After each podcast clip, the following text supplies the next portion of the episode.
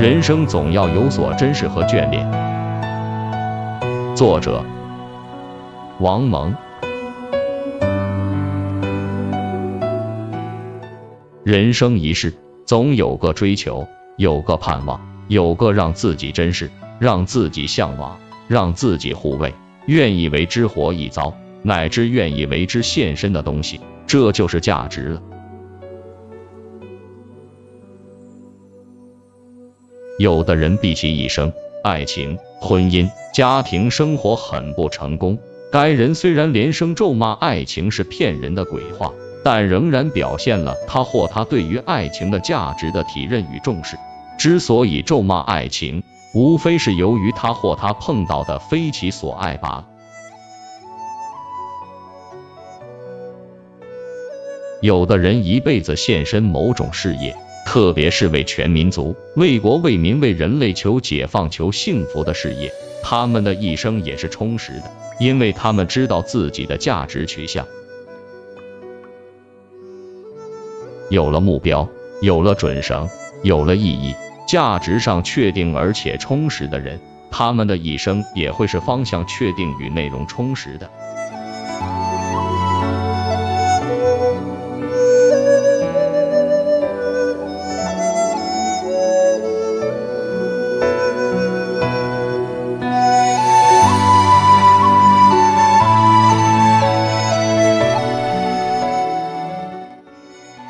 心中外，有许多文人骚客，悲叹、揭穿，直至诅咒人生的消极面。他们痛心疾首于世界的悲惨，正说明了他们对于幸福和公正的渴求。他们描写背叛、阴谋、虚伪和无耻，正说明了他们对于忠实、光明、真诚和尊严的向往。他们揭开某些人生的虚空、无聊、苍白和暗淡。正说明了他们对于充实、价值、进取和积极有为的人生的期待。没有理想，哪儿来的不满？没有追求，哪儿来的失望？没有爱的幻想，哪儿来的伤感怨怼？没有对于友谊和心灵沟通的渴求，哪儿来的对于人情如纸的愤懑？说到底，正面的价值是不可回避的，嘲笑与否定一切是不可能的。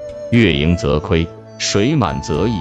嘲笑否定的紧了，也就同时否定和嘲笑了嘲笑与否定本身。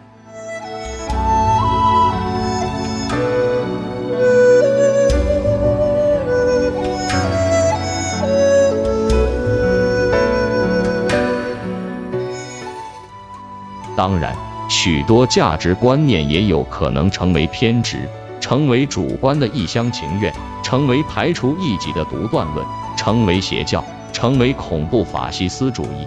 尤其是不同的价值观会成为互相争斗的由头，例如宗教战争，例如进行自杀式袭击的恐怖分子。这样，在认清、在放弃一种伪价值的同时，价值真空。价值困惑、价值虚无的状况就会泛滥和肆虐了。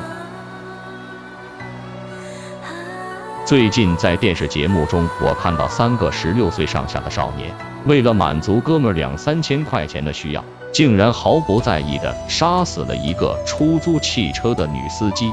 他们公然的谈论他们的谋财害命的计划，如谈家常。我也一次又一次的在电视新闻中看到恶性刑事罪犯在被处极刑时的满不在乎的表情。黄梅天，细雨绵绵湿了鞋，轻轻叹，谁在耳边轻声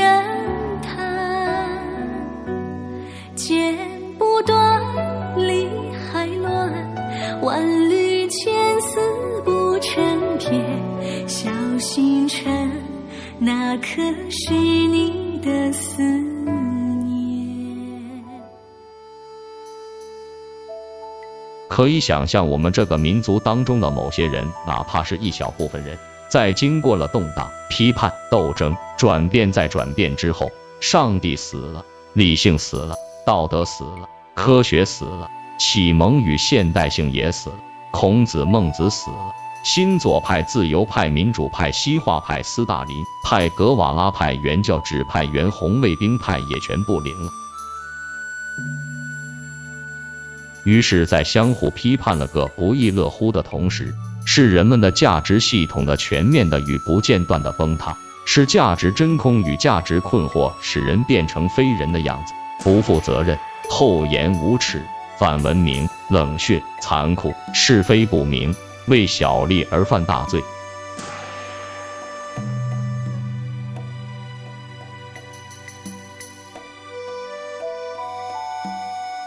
我们可以有许多嘲讽，我们可以汲取许多经验，不轻言绝对的价值。更不能以一己的价值取向为天下法，并以之剪裁世界。我们也许更应该多重视一点日常生活中的和平、善良、健康、正直。我们也许可以使我们的价值观念中多一点人间性、世俗性，而不是必须有一个绝对的理念压倒一切庸凡的东西。但这仍然是一种真实，一种爱惜，一种眷恋。一种向往。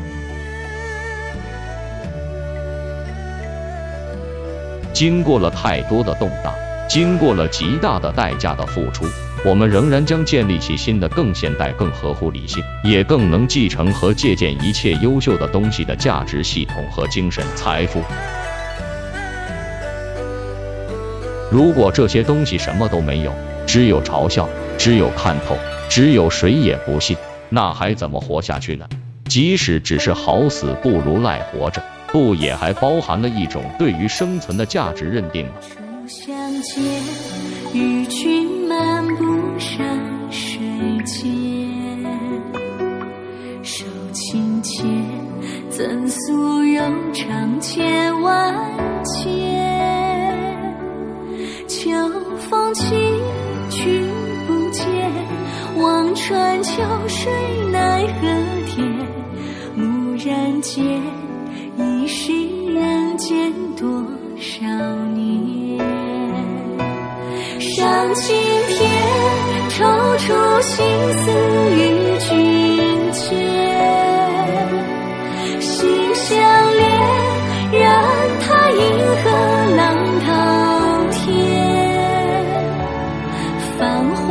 见不。见当年你的脸，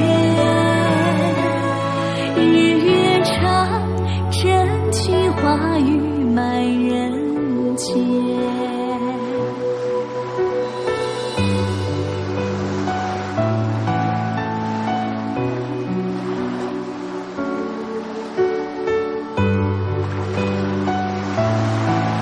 本期就分享到这，欢迎在下方留言。祝您开心。